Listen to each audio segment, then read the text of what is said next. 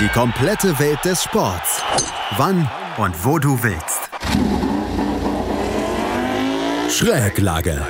Der Talk zur Motorrad-WM. Mit Andreas Thies und den Experten von motorsporttotal.com auf meinsportpodcast.de. Enea Bastianini fügt seiner Achterbahnfahrtsaison einen dritten Sieg hinzu. Pecco Bagnaia macht einen Fehler und verliert ein sicher geglaubtes Podium. Und KTM und Suzuki, ja, die möchten dieses Wochenende wohl schnell wieder vergessen. Yamaha wohl auch. Es gab nicht viele Sieger an diesem Wochenende. Ducati ist einer der großen Sieger vom Wochenende in Le Mans. Herzlich willkommen zu einer neuen Ausgabe von Schräglage, dem Talk zur Motorrad-WM hier auf meinsportpodcast.de. Mein Name ist Andreas Thies und ich mache das immer mit den Kollegen von motorsporttotal.com, unserem Kooperationspartner. Auf der einen Seite ist da wieder Juliane Ziegengeist. Hallo Juliane. Hallo. Und auf der anderen Seite Gerald Dierenbeck. Hallo Gerald.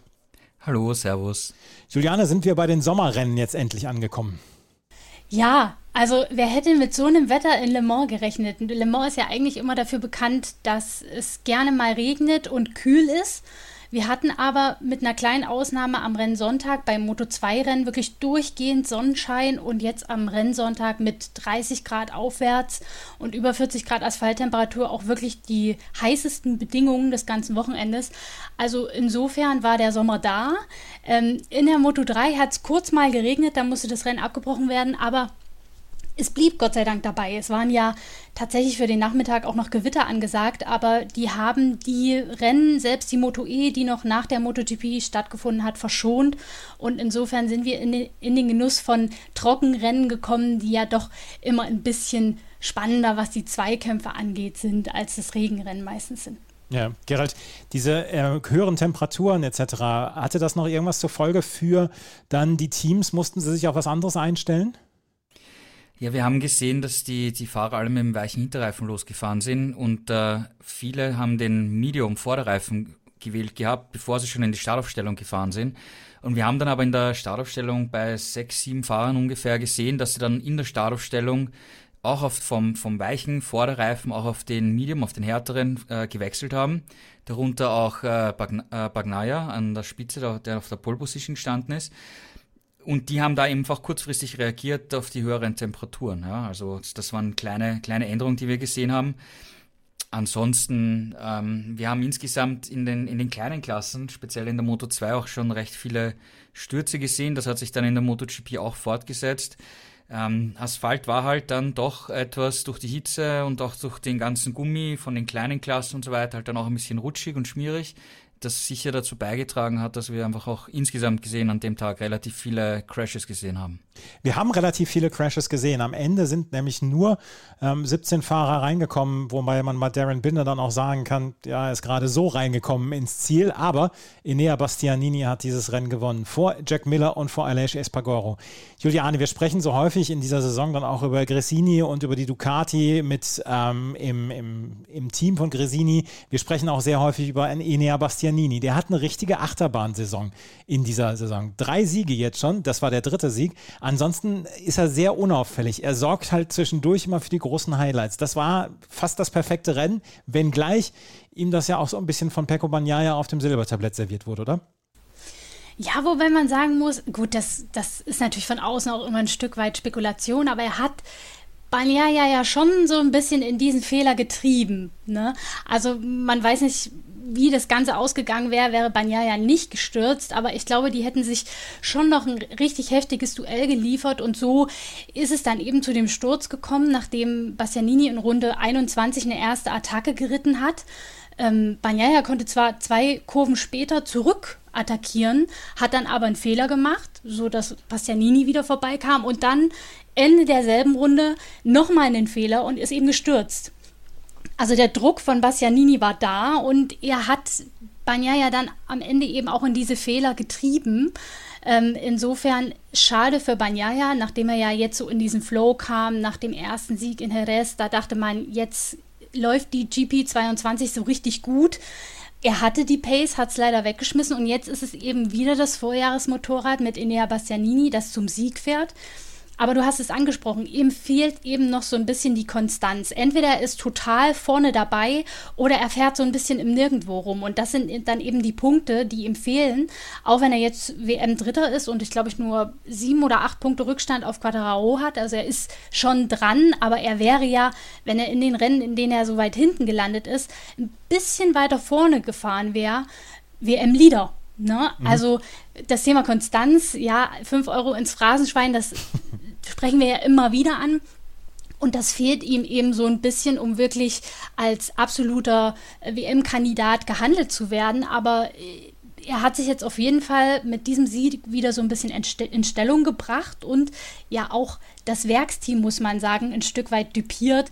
Banyaya ist gestürzt. Jack Miller hatte nicht die Pace, um den beiden zu folgen, ist Zweiter geworden. Zwar wieder ein Podestplatz für ihn, aber nichtsdestotrotz geschlagen vom Vorjahresmotorrad. Also das gibt einem dann doch schon wieder so ein bisschen zu denken.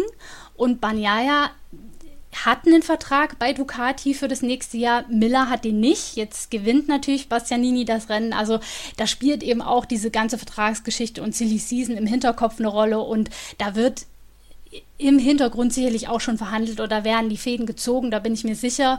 Und nächste Woche, in zwei Wochen in Mugello, haben wir Heim Grand Prix für Ducati und da bin ich mal gespannt, ob sie da schon eventuell irgendwas verkünden oder ob sie noch ein bisschen abwarten. Aber wir wissen, die Vertragsentscheidungen, die fallen immer früher und mit, Banyai, mit dem Sieg hat Bastianini natürlich sich in eine super Position gebracht.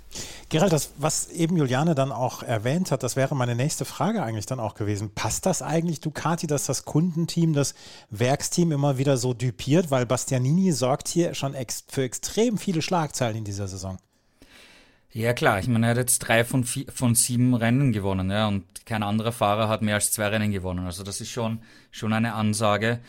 Und äh, Ducati sagt von außen natürlich, solange ein Ducati-Fahrer gewinnt, sind wir natürlich happy, ist ganz klar. Ja, ich glaube, da wäre jeder ähm, Hersteller glücklich, wenn Hauptsache du gewinnst. Ja, mit welchem Modell oder welchem Team ist dann im Endeffekt egal, vor allem auch zu so einer frühen Zeit in der Saison natürlich.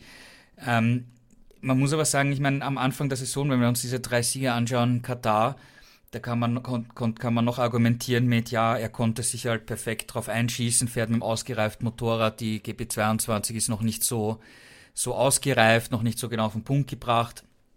Und er hat einfach zu Saisonbeginn das, das ausgereifte Motorrad halt perfekt umgesetzt und gewonnen. Wenn wir uns dann aber Austin anschauen und zurückerinnern, da war noch die GP22 vorne, ja, da war, ein, war da Jack Miller vorne, der lang das Rennen angeführt hat, da war Johann Zarco vorne, da war ein Jorge Martin vorne.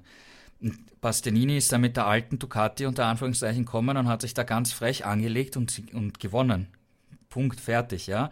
Und jetzt hast du es hier wieder genauso gesehen. Du hast am Anfang des Rennens eine Ducati-Doppelführung vom Werksteam gehabt.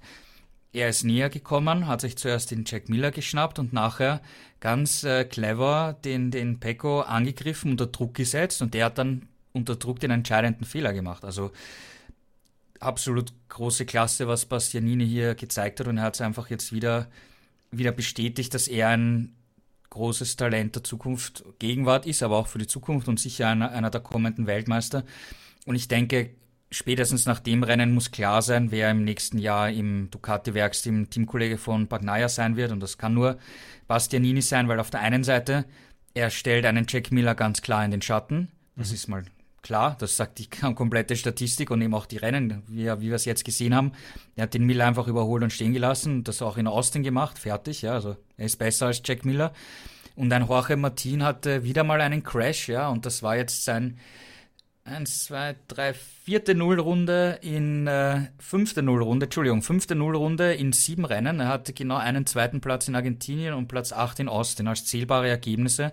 Viel zu viele Stürze. Und es wurde ja von Anfang an hat es ja geheißen, dass dieser mögliche zweite Platz äh, im Ducati-Werksteam zwischen Martin und äh, Bastianini entschieden wird, wenn sie was tauschen. Und da sagt auch die Statistik ganz klar, das muss an Bastianini gehen. Und äh, Sportdirektor Paolo Ciabatti hat nach dem Rennen gesagt, ja, Jorge Martin macht momentan eine schwierige Phase durch. Und zwischen ähm, Mugello und spätestens Assen sollten wir wissen, wer der zweite Fahrer im Ducati Werksteam für nächstes Jahr ist. Ja, also ich glaube, das ist schon eine ganz klare Ansage, dass das jetzt nur noch eine Frage von zwei, drei Wochen ist, bis, Bastianini für nächstes Jahr im Ducati-Werksteam bestätigt wird, bin ich, bin ich mir ziemlich sicher. Ich glaube nicht, dass Ducati sich da anders entscheiden wird. Falls doch, würde es mich sehr, sehr überraschen. Das, äh, ja, mal, das, Entschuldigung, das Ducati-Wochenende war ja wirklich richtig gut. Erster, zweiter Platz, Bastianini und Miller, Johann Sarko ist auf Platz 5 gefahren, Luca Marini dann auch auf Platz 10, Marco Besecchi 12, Fabio Di Gianantonio dann 13. Insgesamt kann man, glaube ich, von einem guten Wochenende sprechen für Ducati. Aber ähm, Juliane, Pecco Bagnaia, der war sehr selbstkritisch, hat gesagt, so kann ich die WM nicht gewinnen, wenn ich solche Fehler mache wie heute in der 21. Runde. Er war ja gut dabei und ich habe es vorhin in der Anmoderation gesagt, er hat so ein bisschen das Podium verschenkt, oder?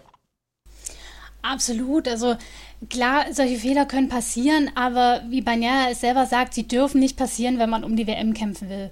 Klar ist die Saison noch lang, aber das sind am Ende die Punkte, die ihm wahrscheinlich fehlen.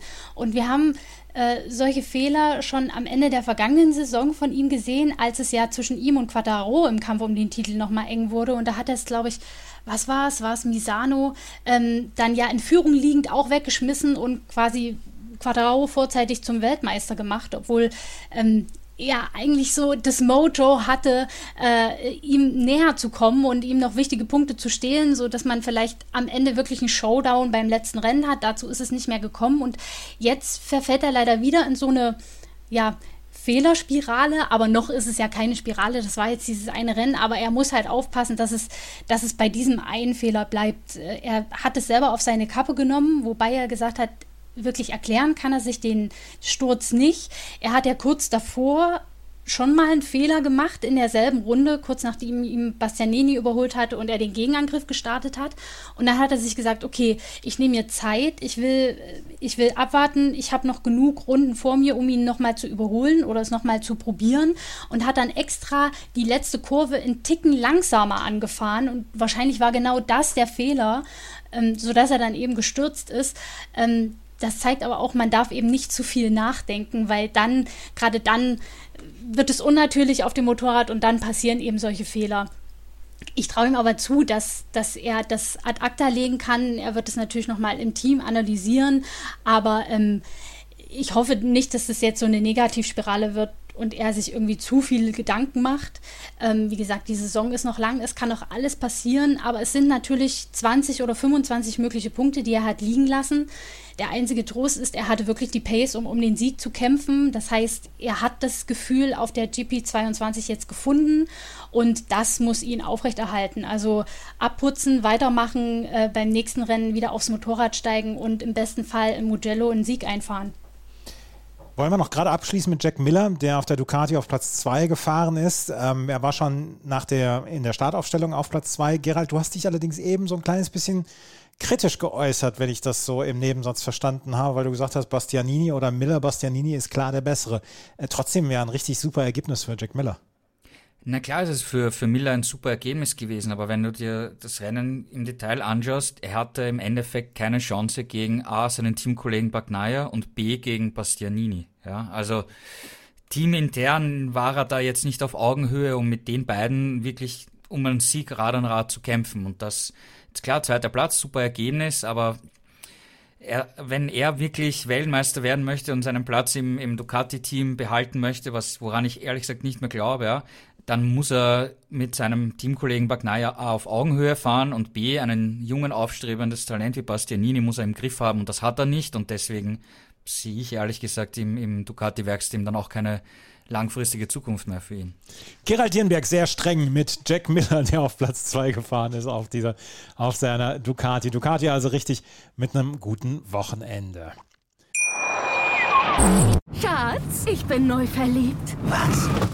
Drüben. Das ist er. Aber das ist ein Auto. Ja, eben. Mit ihm habe ich alles richtig gemacht. Wunschauto einfach kaufen, verkaufen oder leasen. Bei Autoscout24. Alles richtig gemacht. Ein richtig gutes Wochenende und das ist inzwischen eine Tradition, ähm, die wir vermelden können. Die hat Aprilia gehabt. Aleix Espargaro wieder mit einem Podium, dieses Mal dritter Platz und auch sein Teamkollege Maverick Vinales mit Platz 10 kommt so langsam immer besser in Schwung. Juliane, ähm, Aleix Espargaro ist inzwischen ein ernsthafter Titelkandidat. Das hätten wir uns vor der Saison auch nicht getraut zu sagen. Nee, es ist wirklich irre und ich glaube, er kann es selber noch nicht so wirklich passen. Er hat auch gesagt, ich, ich muss mich manchmal zwicken, um zu begreifen, dass das gerade wirklich passiert. Nach sieben Rennen fast 100 Punkte auf dem Konto, nur vier Punkte von Quadrao in der WM entfernt. Also das hätte sich vor der Saison er selber, glaube ich, auch nicht träumen können. Ähm, jetzt muss man natürlich sagen, er hat so ein bisschen profitiert von den Stürzen, wie vor ihm passiert sind. Die beiden Suzukis sind ausgefallen, Banyaya ist gestürzt. Ähm, ohne die Stürze wäre er vielleicht nicht aufs Podium gefahren, aber er ist eben sitzen geblieben und hat die Chance ergriffen, die sich ihm geboten hat. Ähm, und hat das wieder sehr souverän gemacht. Er selber sagte, es, es war ein schwieriges Rennen. Ich war sehr viel am Rutschen, befand mich ein paar Mal in Sturzgefahr, aber er ist eben sitzen geblieben im Vergleich zu den anderen und hat ja dann am Ende auch noch ähm, ja, dem Druck von Quadaro, der sich von hinten genähert hat, standgehalten. Im Ziel haben die beiden nur eine Zehntelsekunde getrennt, aber er hat es nicht zugelassen, dass äh, er noch vorbeikommt ähm, und insofern hat er sich das Rennen auch gut, auch gut eingeteilt, um dann hinten raus noch die Körner zu haben, ein Quadaro bei seinem Heim Grand Prix das Podest zu verwehren. Ähm, und in, auf einer Strecke wie Le Mans ist es, glaube ich, für Aleix Espargaro nochmal ein größerer Erfolg, aufs Podium zu fahren, denn das ist nicht unbedingt eine seiner Lieblingsstrecken. gibt viele harte Bremszonen und er mag eigentlich die flüssigen äh, Strecken mit den ähm, schnellen Kurven lieber. Da kann er seine Vorteile in den Kurven ausspielen, aber trotzdem hat es hier fürs Podium gereicht. Und er sagt eben, ich, ich habe jetzt das Motorrad meiner Träume und wieso soll ich nicht bis zum Ende, bis zu Valencia um die Podestplätze und um Siege kämpfen und dann auch um den Titel. Also er traut sich das wirklich zu und die Ergebnisse sprechen ja für sich. Er ist einer der konstantesten, stand zuletzt immer in der ersten Startreihe, ist dreimal in Folge jetzt aufs Podium gefahren. Also für ihn kann es auf jeden Fall so weitergehen. Und Gerald, Aleix Spargaro hat die Konstanz. Enea Bastianini hat zwar fast gleich viele Punkte, aber der macht sie auch mit äh, wenigen großen Ergebnissen. Aleix Spargaro macht das im Moment sehr, sehr konstant. Vier Podien hat er schon gemacht, einmal den vierten Platz. Das lässt sich echt sehen, was er da zaubert in dieser Saison. Ja, absolut. Ja, also wir haben ja schon vor, vor Saisonbeginn gesagt, dass Suzuki halt äh, der Kandidat ist, der vielleicht nicht ständig Rennen gewinnt, aber immer konstant am Podium ist oder auf Platz 4, 5 ist und das am Ende den Ausschlag gibt. Ja, jetzt hat Suzuki eigentlich bei den vergangenen beiden Rennen halt ausgelassen ähm, und Aleix Espargaro setzt aber eigentlich genau diese Suzuki-Taktik quasi um. Ja, er hat ein Rennen gewonnen, wo sich einfach die Chance ergeben hat, wo einfach alles perfekt war der Tag perfekt war und er es einfach umgesetzt hat. Und ansonsten holt einfach aus jedem Rennen das Maximum heraus. Klar mal, da stürzt jemand mal vor ihm, aber er stürzt nicht, ja. Und wenn du dir auch das Jahresrennen angeschaut hast, wie er da taktisch klug gewartet hat, ewig, bis die vor ihm Fehler machen und er dann zwei Positionen gut gemacht hat und dann den Podestplatz geholt hat. Hier auch wieder ein fehlerfreies, taktisch gutes Rennen gehabt. Er hat den Weltmeister Quattro noch dazu einen Lokalmatador, der da von über 100.000 Fans angefeuert wurde ganz cool äh, hinter sich gelassen, ihm keine Chance ge geboten, verdienter Podestplatz und, und diese Konstanz ist schon also ich denke auch, dass wir am Ende des Jahres Alish auf alle Fälle in den Top 5 der WM haben werden, vielleicht sogar in den Top 3 und wenn er das so fortsetzt, dann absolut verdient. Ja. ja, wie toll ist das aber doch, dass, dass wir genau solche Geschichten dann dieses Jahr haben. Nicht die ganz großen Teams, sondern wirklich so ein Team, was sich nach oben arbeiten musste, was dann ja auch die ähm, Zusatzleistungen quasi ja noch hatte und insgesamt jetzt ähm, ja oben angekommen ist und so ein bisschen die Suzuki-Geschichte von vor zwei oder drei Jahren ähm, ja auch weiterschreibt. Ja, es ist auf alle Fälle cool und ich freue mich jetzt wirklich auf den Grand Prix von Italien im Mugello, den Klassiker, weil es wird da natürlich geredet, ja, Ducati wird das ja gewinnen müssen mit der starken Power auf der Zielgeraden und sie haben so viele Motorräder und und und. Ja, klar, ja, sie sind sicher auf dem Papier Favorit, aber du hast gesehen, Bagnaia eigentlich müsste er als unter Anführungszeichen Nummer eins bei Ducati dieses Rennen gewinnen, das Heimrennen gewinnen, sein Heimrennen auch wir haben gesehen, er hat jetzt unter, unter Druck einen Fehler gemacht. Bastianini ist heiß, möchte auf jeden Fall gewinnen, klar, ja. Und wenn drei sich streiten oder zwei sich streiten, dann freut sich der dritte und vielleicht gewinnt Alej mit der Aprilia das Heimrennen, ja. Was natürlich auch eine Hollywood-Geschichte wäre, wenn da auf einmal Aprilia in Mugello gewinnen würde, ja. Ob es soweit kommt, werden wir erst in zwei Wochen sehen, aber ähm, das sind momentan so, so Märchengeschichten, wo man sagen muss, in der MotoGP ist alles möglich und ähm, Alej und Aprilia mischen da einfach vorne mit und sind eine mitbestimmende Kraft einfach geworden, ja. Aleix Espargaro auf Platz 3 und Maverick Vinales auf Platz 10. Aprilia fährt von Le Mans weg mit einem richtig, richtig guten Gefühl. Richtig gutes Gefühl, das kann man über Suzuki nicht sagen. Juliane, was war da denn los? Alex Rins hat fünf Runden auf dem Motorrad gehalten, Juan Mir insgesamt 13 Runden. Was für ein Wochenende zum Vergessen für Suzuki. Ja, total schade, weil es sah wirklich nach dem Start vielversprechend aus. Sie sind ja von 7 und 8 losgefahren und lagen in der ersten Runde schon auf den Plätzen 3 und 5, also gut Boden, gut gemacht. Und ähm, dann schmeißt das Rins natürlich sehr früh weg. Er hat da so eine wirklich krasse Standeinlage eingelegt, sich in Kurve 1 verbremst und dann ist er einmal geradeaus durchs Kiesbett geflügt und zurück auf die Strecke gekommen und da war Jack Miller, der da noch in Führung lag und das hätte böse enden können, wäre Alex Rins nicht so geistig gegenwärtig gewesen und hätte sich mehr oder weniger fallen lassen, weil sonst hätte das wirklich ähm, ein böser Unfall werden können. Aber damit war natürlich sein Rennen ruiniert und ja, Joan Mir lag auf Platz 4, als er gestürzt ist. Also ähm, das hätte theoretisch auch ein Podest werden können, aber hätte, hätte es ist dann eben am Ende ein Sturz geworden, also ein Totalausfall für Suzuki, die ja ohnehin keine einfachen Wochen hinter sich haben, wenn wir uns äh, ja die Schlagzeilen der letzten Schlagzeilen der letzten Tage anschauen ähm, und die Pläne äh, zum Ende der Saison aus der MotoGP auszusteigen. Das war für das Team ein Schock, für die Fahrer ein Schock. Und da kann man natürlich verstehen, dass man sich an so einem Rennwochenende vielleicht auch nicht komplett konzentrieren kann oder dann vielleicht auch zu viel will, es unbedingt beweisen und zeigen will und dann eben überpaced und solche Fehler passieren. Ähm, es ist äh, ja insgesamt ein wirklich trauriges und dramatisches Wochenende für Suzuki gewesen. Das kann man nicht anders sagen. Gerald, dieser Ausstieg von Suzuki zum Ende der Saison, das traf doch eigentlich die komplette Motorradwelt und MotoGP-Welt wie aus heiterem Himmel oder war das in irgendeiner Weise abzusehen vorher? Also das hat eigentlich alle aus heiterem Himmel getroffen. Das war nicht abzusehen. Ähm, vor allem, wenn wir uns die Ergebnisse anschauen, die sind ja gut. Ja, also, okay, jetzt waren die letzten zwei Rennwochen vielleicht nicht so toll, aber im Endeffekt, das Motorrad ist konkurrenzfähig, sie haben zwei starke Fahrer, das Projekt ist gesund, steht auf guten Beinen, war eben erfolgreich, ja, hat, hat in diesem Jahr schon Podestplätze erobert, 2020 mir Weltmeister. Und ähm, es ist nicht so, dass die jetzt irgendwo auf Platz 15, 16, 18 herumkrebsen, ja, und dann sagt, okay, ja, mangels Erfolgen stellt man das Ganze mhm. halt ein und man verbrennt unnötig Geld. Das, die Situation ist ja nicht äh, aus sportlicher Sicht ja nicht der Fall gewesen. Also die, die Entscheidung kam total überraschend, vor allem aus dem, aus dem Hintergrund auch, dass ähm, es gibt äh, mit MotoGP Motortorner Sport jetzt seit einiger Zeit immer äh, Vertragsperioden ähm, und die sind meistens über, also sind eigentlich immer über fünf Jahre angelegt. Und die aktuelle Vertragsperiode läuft von 2022 bis, bis 2026, also über fünf Jahre. Und äh, vergangenes Jahr, also wirklich genau vor einem Jahr im April äh, 2021, hat Suzuki den Vertrag unterschrieben, dass sie ab 2022 bis Ende 2026 an der MotoGP teilnehmen. Das haben auch alle anderen äh, fünf Hersteller unterschrieben. Und damit ging natürlich jeder davon aus, dass dieser Vertrag ähm, einfach erfüllt wird, ja, und man da einfach committed ist, ja, für die, für diese, für diese Ver Vertragsperiode.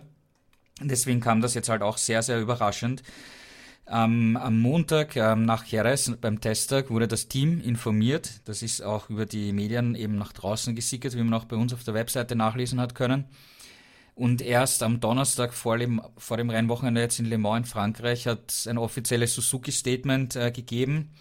Und da wurde halt angeführt, ähm, ja, aus Kostengründen, schwieriges wirtschaftliches Umfeld in der Fahrzeugbranche generell, also jetzt nicht nur Motorräder, sondern auch, auch Autos und, und Chipmangel und, und Logistikschwierigkeiten und, und, und Elektrifizierung und alles mögliche. Also das ist ja ein sehr, sehr komplexes Thema, wo, wo die Automobilbranche und die Fahrzeugbranche halt generell im Umbruch steht und, und schwierige, schwierige Zeiten hat momentan.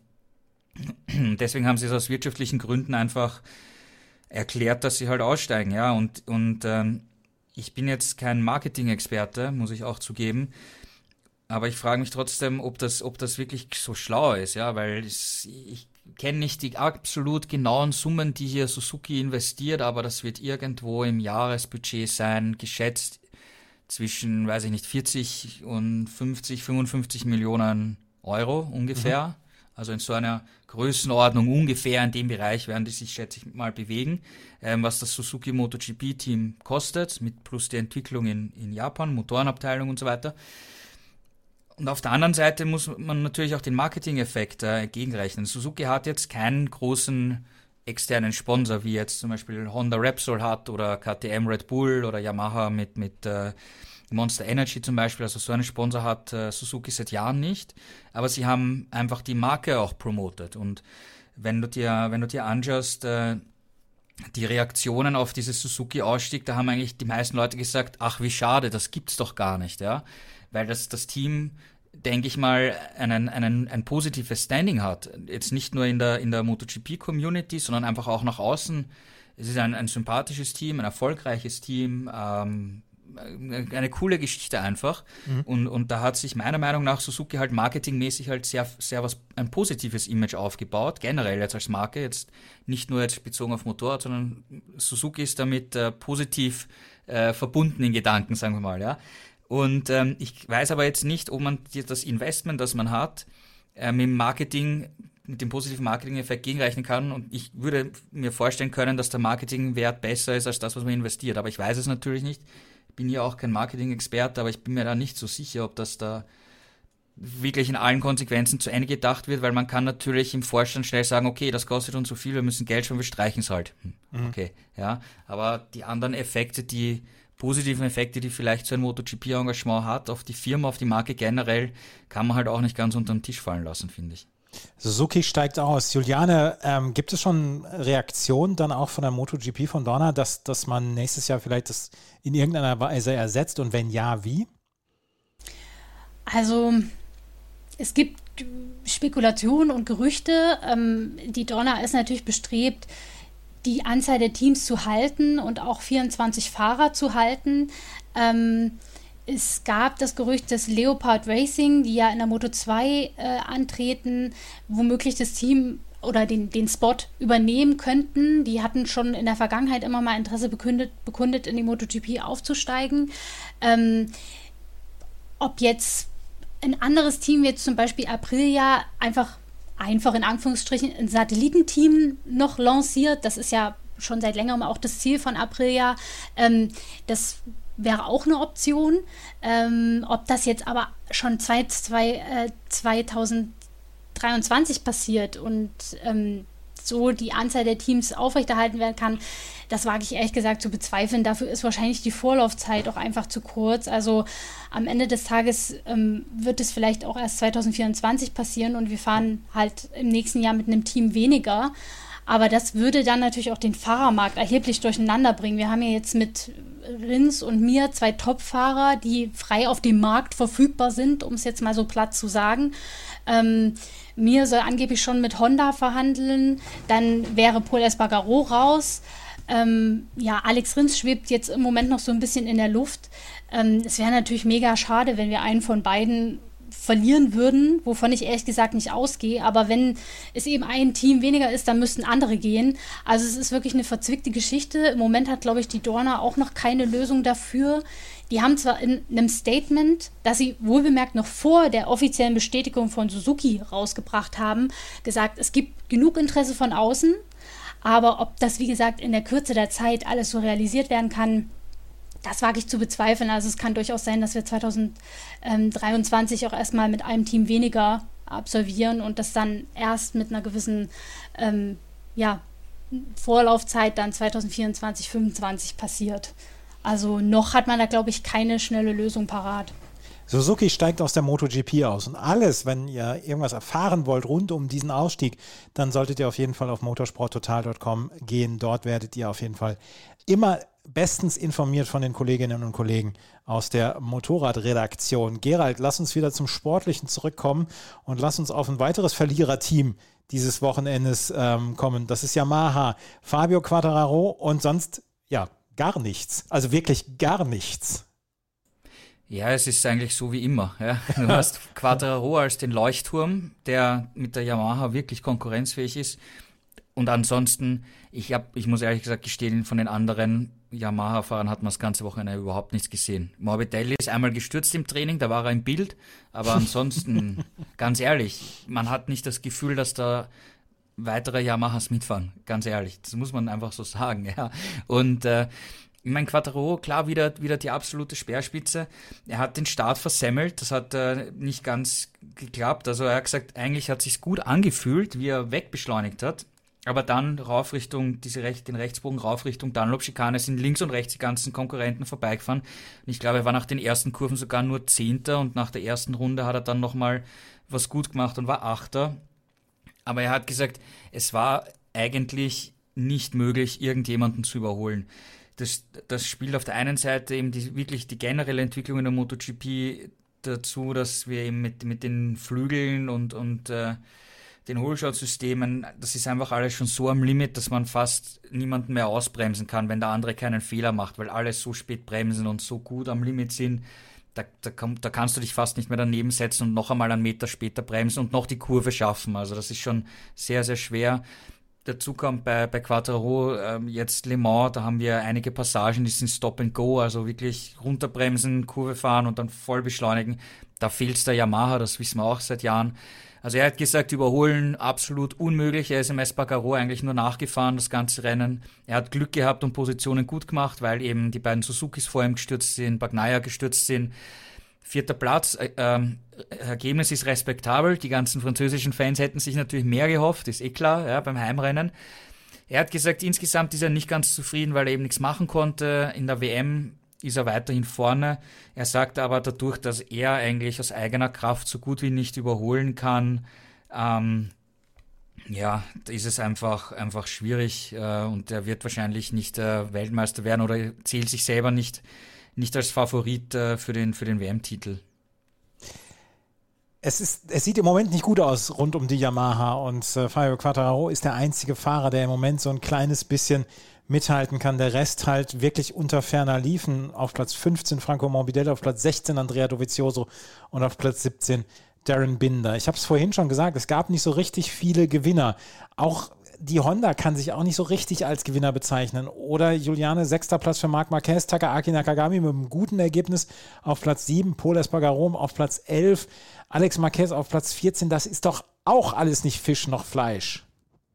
Nee, aber das ist leider im Moment so das Leistungsniveau von Honda. Also das sagt zumindest Marc Marquez selber. Wir kämpfen so um äh, Platz 5, wenn wir Glück haben, oder eben Platz 6, wo er auch jetzt gelandet ist.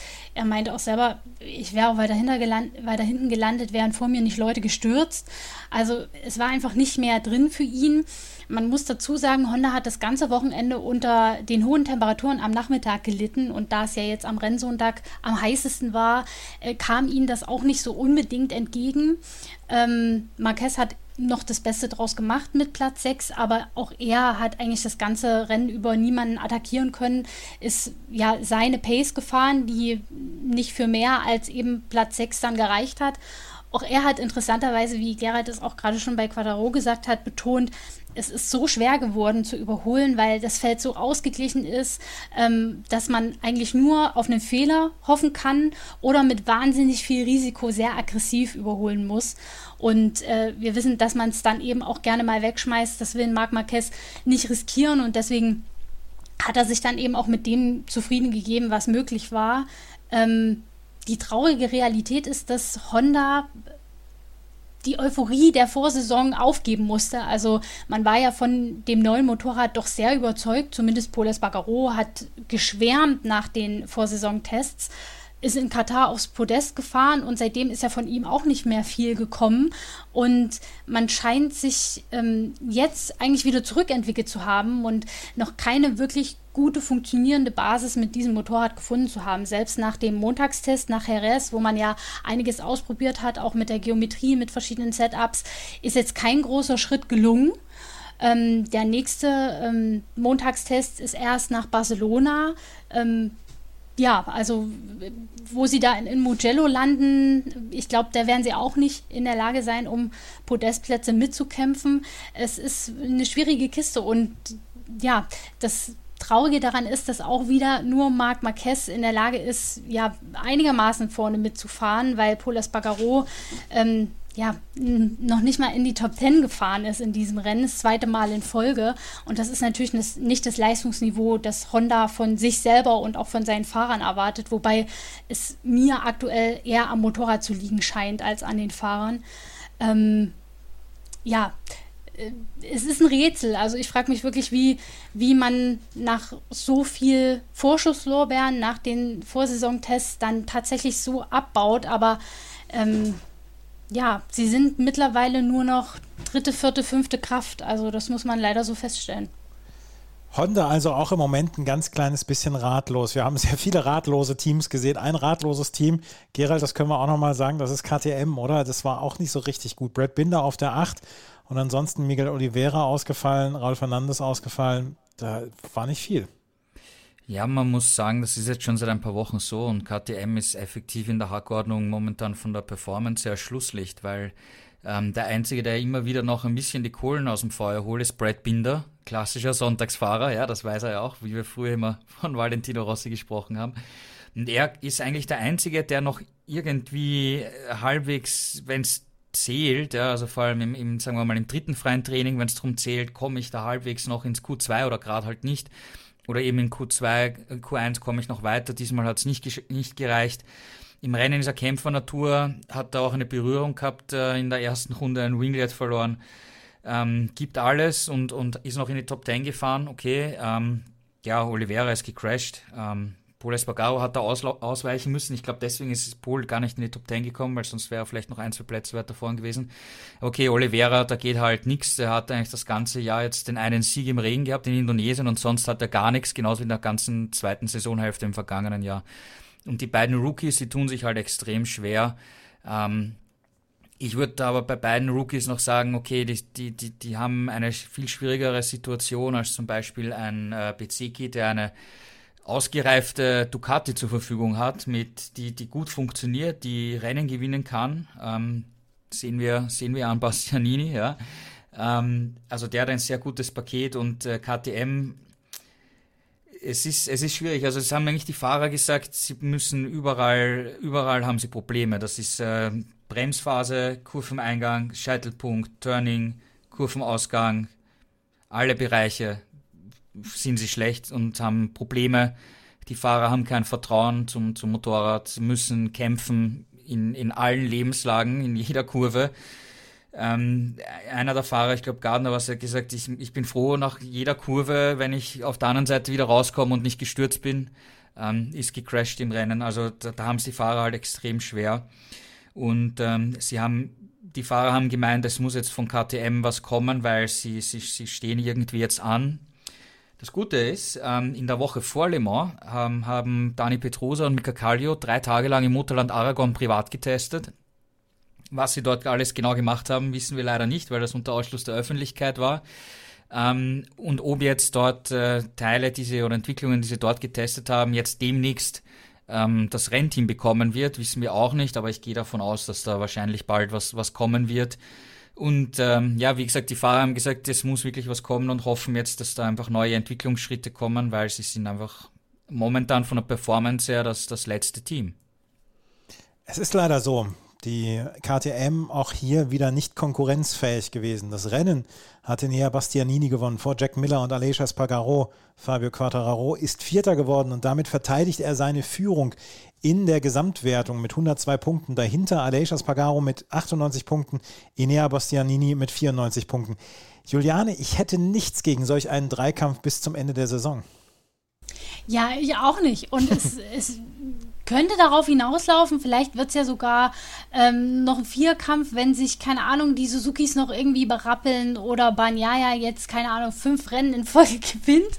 Ähm, man kann es wirklich nicht wissen. Es ist ein Stück weit unberechenbar und ähm, das Pendel schwingt hin und her, auch wenn Quadraro jetzt schon eine ganze Weile vorne liegt. Aber die Verfolger sind nah dran, wie du es gerade gesagt hast. Und ähm, das könnte hinten raus wirklich eine enge Kiste werden. Und ja, man sollte vielleicht Aleix Espargaro wirklich auf dem Zettel haben. Also der ist, hat sich jetzt in so einen Rhythmus gefahren und wird gefährlich. Das wäre eine so super Geschichte, wenn wir am Ende sagen würden, Aleix Espargaro fährt noch um die Weltmeisterschaft mit. Mein Segen hat es, meine Unterstützung hat es. Gerald, haben wir noch irgendwas vergessen für die MotoGP, bevor wir uns auf die Moto 2 und Moto 3 stürzen?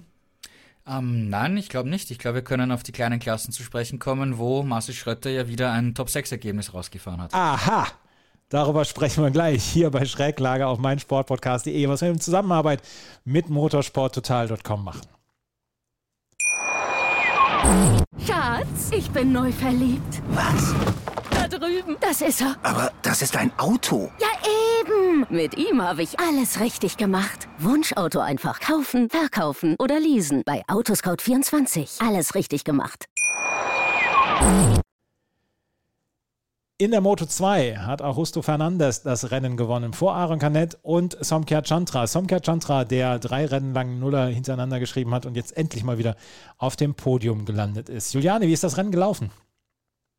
Ja, es sah lange nach einem Sieg für Pedro Acosta aus, der an diesem Wochenende wirklich in allen Trainings abgeliefert hat, jetzt mit dieser Moto 2 Kalex wirklich gut zurechtzukommen scheint und auch auf der Polstand von Anfang an geführt hat und dann leider gestürzt ist. Ähm, also er hat leider Gottes weggeschmissen, äh, in Führung liegend und musste die Führung dann nach ähm, einigen Runden seinem Teamkollegen überlassen, der der einzige war, der ihm folgen konnte. Also die beiden waren schon relativ früh dem Feld enteilt. Und Fernandes war dann eigentlich uneinholbar in Front und hat das Ganze souverän nach Hause gefahren. Ähm, erster Saisonsieg für ihn. Und er zeigt, dass äh, das AYU-Team jetzt ein gutes Tempo gefunden hat. Es wäre natürlich cool gewesen, wenn die beiden einen Doppelsieg hätten feiern können mit äh, dem Rookie Acosta, der ja sensationell in seiner Moto 3-Saison in der ersten letztes Jahr den Titel gewonnen hat und ja auch in der Moto 2 als großer Favorit gehandelt wurde. Es dem ist er bis jetzt nicht gerecht geworden und jetzt hatte man den Eindruck, der Knoten ist geplatzt, aber wie gesagt, leider gestürzt. Ähm, aber Fernandes war der Einzige, der ihm folgen konnte und hat das auch verdient gewonnen. Äh, Canet und Chandra auf dem Podium. Canet ist ja schon ein bekannter Kandidat fürs Podest, der hamstert fleißig Punkte. Und wie du sagtest schon, Chantre endlich mal wieder auf dem Podest nach dem Sieg. Ist ja zuletzt nicht viel passiert. Er ist oft gestürzt und jetzt hat das mal zusammengebracht, wobei man sagen muss, er hat auch ein Stück weit von Stürzen profitiert, die da vorne passiert sind. Eben Acosta gestürzt, auch in der Verfolgergruppe hinter ihm einige zu Boden gegangen. Aber man muss es eben auch erstmal nach Hause bringen und das hat er diesmal zum Glück geschafft. Samkya Chandra hier auf Platz 3 und wie gesagt Aaron Canet auf Platz 2 und auch Husto Fernandes auf Platz 1 und äh, es spitzt sich auch hier so ein kleines bisschen zu. Celestino Vietti ja nur auf Platz 8 gekommen, Mario Googler ähm, wurde am Ende ähm, Fünfter, Entschuldigung, und ähm, hat damit dann auch so ein kleines bisschen dann wenigstens aufgeholt. Äh, Celestino Vietti führt mit 108 Punkten vor Ayogula mit 92 Punkten und Aaron Canet kommt dahinter mit 89 Punkten. Gerald, du hast es vor der Pause eben schon gesagt. Marcel Schrötter mit dem nächsten durchaus okayen Rennen. Wieder ein Top-6-Finish. Er ist in der Gesamtwertung jetzt auf Platz 8 und äh, hamstert im Moment sehr, sehr fleißig seine Punkte. Ja, das muss man sagen, wenn man jetzt aufs äh, prinzipielle Ergebnis äh, blickt. Ich meine, vierter Platz Austin, vierter Platz Portimao, fünfter Platz Jerez, jetzt sechster Platz Le Mans. Ähm, tolle, tolle Ergebnisse. Wie gesagt, auf den ersten Blick. Man muss halt auch dazu sagen, es waren noch immer Umstände, die im, in den vergangenen Wochen in die Karten gespielt haben. Ne? Es sind da immer wieder einige Fahrer vor ihm gestürzt. Portugal, Rennabbruch, wenn wir uns erinnern können, wo dann viele gar nicht mehr teilnehmen haben können und er nach vorgespult wurde. Aber okay, im Endeffekt, du musst sitzen bleiben, du musst das Ergebnis holen und das macht er auch brav. Ähm, trotzdem, ähm, der einzige Kritikpunkt, den ich nach wie vor finde bei ihm ist äh, Qualifying, weil er war auf Startplatz 13, also er hat sich von 13 Startplatz qualifiziert. Da Sam Loos dann am, am Sonntag gesagt hat, wegen Schmerzen kann er nicht fahren, ist auf Platz 12 vorgerückt. Wenn wir uns aber anschauen, die Pace, die er gefahren ist, die Überholmanöver, die er gezeigt hat, das war großartig. Wenn der Marcel auf Startplatz 5 steht, dann kämpft er um das Podium und um einen Sieg und dort mhm. muss er hin. Und dort muss er hin, ja. Weil es, es bringt nichts, ja, wenn er auf Startplatz 12, 13, 14 steht und dann am Ende eine tolle Rennpace hat und dann als Sechster, Fünfter, Vierter noch gute Ergebnisse fährt, keine Frage, das sind gute Ergebnisse. Aber er profitiert dann natürlich auch davon, dass drei, vier Fahrer vor ihm ausscheiden und so weiter. Wenn das nicht ist, dann wieder nur Achter und so. Ne? Aber wenn er jetzt sich qualifizieren würde in den ersten beiden Startrennen und mit seiner Rennpace und auch mit dem Er kann ja mittlerweile auch gut zweikämpfen, ja. Da ist er nicht mehr so schlecht wie, in, wie vor ein paar Jahren, wo er immer wieder zurückgesteckt hat. Da hält er jetzt ja auch schon oft dagegen, wie wir auch in, in Jerez gesehen haben in der ersten Kurve mal bei einem Manöver. Dann kann der regelmäßig ums Podium kämpfen. Und dann schaut auch mal der eine oder andere Sieg dabei raus. Und genau dort muss er einfach hin. Marcel Schrötter also hier wieder mit einem sechsten Platz. Und ähm, ja, er, klar, er, er sucht sich die Punkte so ein bisschen zusammen und er glaubt sie sich zusammen und steht in der Gesamtwertung jetzt auf Platz 8 in diesem Rennen, in dem dort Augusto Fernandes gewonnen hat mit 3,7 Sekunden Vorsprung vor Aaron Canet und weiteren 4 Sekunden vor Somkiat Chantra oder beziehungsweise insgesamt 4 Sekunden vor Somkiat Chantra. Das Moto3-Rennen, das war dagegen wieder selten spektakulär. Raumo Marcia gewinnt vor Ayumi Sasaki und Ivan Guevara auf Platz 3. Juliane, das war das Rennen, was wir von der Moto3 erwarten, spannend bis zur letzten Kurve. Absolut das typische Gruppenrennen äh, in der Moto 3 mit einer großen Führungsgruppe, die sich zwar zwischenzeitlich immer mal ein bisschen weiter auseinandergezogen hat, aber am Ende waren sie wieder irgendwie alle beisammen und es ja, man konnte gar nicht mehr mitzählen, wie viele Überholmanöver und Führungswechsel da passiert sind. Ähm, Dennis Fotscher war so ein bisschen der Leidtragende, der ist nun das erste Mal in seiner Karriere überhaupt von der Pole losgefahren und es hat trotzdem nicht für einen Podestplatz gereicht und das wirklich um, ja, in Hauch, den er sich dann, ja, in der letzten Runde geschlagen geben musste gegen gleich drei Konkurrenten. Er hat die letzte Runde eigentlich als Führender begonnen und dann eben die Führung und die zwei restlichen Podestplätze auch noch verloren. Ist natürlich bitter, aber äh, zumindest hat man den Aufwärtstrend erkannt, nachdem es ja in Jerez für ihn überhaupt nicht lief. Ja, und Masia ist jetzt wirklich so, der mausert sich langsam zu einem Titelkandidaten und zu einem Stammgast auf dem Podium, ähm, muss man sagen. Er hat das auch wieder klasse gemacht in der letzten Runde, im richtigen Moment attackiert und sich dann nicht mehr aus der Ruhe bringen lassen. Ähm, ja, und Sasaki und Guevara, die standen ja in dieser Saison auch schon auf dem Podest. Also ähm, das könnte auch, wenn das so weitergeht, in der WM noch eine interessante Geschichte werden. Gerade weil ja Garcia in diesem Rennen nur auf Platz 7 gelandet ist. Also es hat sich alles ein bisschen zusammengerückt und äh, ja, ist schön zu sehen, so kann es weitergehen. Aber insgesamt schiebt sich das ja auch so ein bisschen zusammen. Sergio Garcia dann hier auch nur mit einem ähm, siebten Platz hat hier neun Punkte in der Gesamtwertung dazu gewonnen, führt mit 112 Punkten. Rauma Massier mit 25 äh, Punkten ist dann nah dran gekommen, zusammen mit Dennis Foggia, Isan Guevara und Ayumi, Ayumu Sasaki. Gerald, das könnte dann durchaus auch noch ähm, in eine Richtung gehen, wo wir einen wirklich ganz, ganz spannenden Kampf um den Titel haben. Ja, du hast absolut recht. Also es hat sich irgendwie so angedeutet, dass wir vielleicht zwei Fahrer haben, die wirklich die großen WM-Konkurrenten in diesem Jahr sind, mit, mit Sergio Garcia und Dennis Foggia. Aber man muss auch wirklich festhalten, dass eben Massier eine extrem gute Konstanz jetzt in den vergangenen vier Rennen mit äh, den Podestplätzen hingelegt hat. Hätte ich von ihm ehrlich gesagt so nicht erwartet, ja, dass, er, dass er es wirklich schafft, so konstant aufs Podium zu fahren. Also da hat er persönlich einen Schritt gemacht, definitiv. Ähm, Isan Guevara ist auch ein großes Talent, spielt mit und Ayumu Sasaki auch. Ich meine, wenn wir uns erinnern können, die ersten zwei Rennen in Katar hatte er schon Vorsprung und hat dann eben etwas Pech gehabt mit diesem kleinen Highsider, den er abgefangen hat und dann war die Verkleidung lose geschlagen und er musste aufgeben. Also da hätte er eventuell schon seinen ersten Grand feiern können, auf den er bisher noch wartet. Indonesien hatte er auch Pech und seither sind seine Ergebnisse eigentlich gut. Also er hat äh, Sasaki hat den, hat den Speed und ich bin mir sicher, dass es nur eine Frage der Zeit ist, bis er auch sein erstes Rennen gewinnen wird. Und es, es deutet sich wirklich so an, dass wir eben die ersten fünf Fahrer in der WM haben, eben mit Garcia, Masia, Foggia, Guevara und Sasaki, dass die hier in diesem Jahr die bestimmenden Fahrer sein werden. Und ähm, da wird wahrscheinlich erst der Herbst äh, das Panel dann ausschlaggebend sein, wer dann wirklich in den letzten ein, zwei Rennen um den WM-Titel kämpfen wird. Aber die fünf würde ich sicher mal als die, die ganz großen Kandidaten ähm, benennen. Wir haben nichts dagegen, wenn es spannende WM-Kämpfe gibt in der MotoGP, Moto2 und Moto3. In 14 Tagen geht es weiter. Juliane, nach Mugello geht es jetzt in 14 Tagen. Ähm, ist noch irgendwas dazwischen in den 14 Tagen dazwischen? Nein, ne? Ich glaube nicht. Ähm, Gerald sind irgendwelche Privattests, nicht, dass ich mitbekommen hätte. Nein, ähm, es sind keine Privattests. Es waren vor äh, Le Mans hat eben KTM in Aragon getestet, aber es haben Ducati mit dem Testfahrer Michele Piro in äh, Mugello getestet und äh, Aprile war mit Salvatori auch da. Also da sieht man, was für eine Bedeutung Mugello für die italienischen Marken haben, weil die wollen dort unbedingt gewinnen und unbedingt einen Prestigeerfolg einfahren.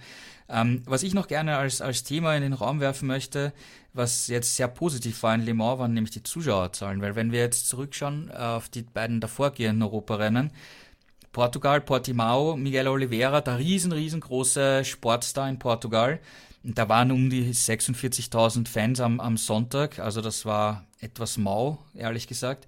Dann war Jerez, das war zum ersten Mal seit Frühling 2019, durften dort wieder Zuschauer hin. Und da hat man natürlich gedacht, hey, Grand Prix von Spanien, riesengroßes Event. Waren knappe 56.000, 58.000 Zuschauer am, am Rennsonntag dort. Das ist auch relativ wenig gewesen, weil zum Beispiel äh, 2016, also das ist noch gar nicht so lange her, waren 120.000 am Sonntag alleine dort, also das Doppelte. Ja. Da habe ich mir schon gedacht, oh je, sehen wir hier eventuell einen negativen Zuschauertrend, aus welchen Gründen auch immer. Aber jetzt haben wir eben Le Mans gesehen, haben, hatten wir jetzt am Sonntag 110.000 Zuschauer. Das ist absoluter Rekord für den Grand Prix von Frankreich auf, auf dem Bugatti Circuit, auf dieser Strecke. Also die Franzosen, klar, Quattro als, als Weltmeister ist natürlich was Besonderes und ein, ein, ein Zugpferd. Also äh, Le Mans hat gezeigt, die Leute sind heiß auf die MotoGP vor Ort. Und jetzt bin ich eben auch sehr, sehr gespannt, wie das im Mugello aussehen wird. Das erste Mal ohne Valentino Rossi. Äh, wird sich das auf die Zuschauerzahlen auswirken oder nicht? Oder wie, wie werden die Tribünen aussehen? Ähm, werden wir trotzdem alles in Gelb sehen äh, und Rossi-Tribute haben, obwohl er gar nicht fahrt. Er wird dort sein, weil es wird nämlich seine Startnummer zurückgelegt werden in einer Zeremonie am Wochenende. Also die Startnummer 46 wird dann nie wieder an einen Fahrer vergeben werden. Können wir dann nächstes Wochen beim, im nächsten Podcast drüber reden. Aber wie gesagt, ich bin da auch sehr gespannt, wie da der Zuschauertrend in Mugello aussehen wird. Ich habe ja ein bisschen die, äh, den, die Annahme, dass die Zuschauerzahlen trotzdem sehr, sehr gut sein werden, weil nach zwei Jahren Pandemie möchten die Leute dann auch wieder Live-Sport sehen und live MotoGP. Das ist so meine ja, Annahme. Ja, aber das, das, das habe ich auch gedacht. Aber in Spanien war das eben nicht der Fall in Jerez. Ja? Und deswegen habe ich mir gedacht, oh je, ist da vielleicht irgendein Trend, der nicht gut ist oder so? Aber Le Mans hat es jetzt eben das Gegenteil bewiesen und jetzt bin ich eben gespannt auf Mugello, weil das ist auch immer ein Klassiker, der ausverkauft ist, ja, wo mega Stimmung auf den Tribünen ist und jetzt eben, wie wird es ohne Valentino Rossi sein? Ja, also da bin ich wirklich gespannt, wie das sich dort äh, gestalten wird. Wir werden in 14 Tagen ja, es sehen. In der Zwischenzeit solltet ihr auf jeden Fall motorsporttotal.com in euren Bookmarks haben. Und in 14 Tagen gibt es dann hier wieder einen Podcast auf meinsportpodcast.de über die Rennen in Mugello, der Moto 2, MotoGP und der Moto 3. Gerald Julian, ich danke euch sehr für eure Zeit. Vielen Dank dafür. Danke auch. Bis dahin. Vielen Dank und bis zum nächsten Mal. Wenn euch das gefällt, was wir machen, freuen wir uns über Bewertungen, Rezensionen auf iTunes und auf Spotify. Wie gesagt, unbedingt motorsporttotal.com in die Bookmarks. Vielen Dank fürs Zuhören. Bis zum nächsten Mal. Auf Wiederhören. Schatz, ich bin neu verliebt. Was? Da drüben. Das ist er. Aber das ist ein Auto. Ja, eben. Mit ihm habe ich alles richtig gemacht. Wunschauto einfach kaufen, verkaufen oder leasen. Bei Autoscout24. Alles richtig gemacht. Die komplette Welt des Sports. Wann und wo du willst. Schräglage. Der Talk zur Motorrad-WM. Mit Andreas Thies und den Experten von motorsporttotal.com auf meinsportpodcast.de. Schatz, ich bin neu verliebt. Was? Da drüben. Das ist er. Aber das ist ein Auto. Ja, eben. Mit ihm habe ich alles richtig gemacht. Wunschauto einfach kaufen, verkaufen oder leasen. Bei Autoscout24. Alles richtig gemacht.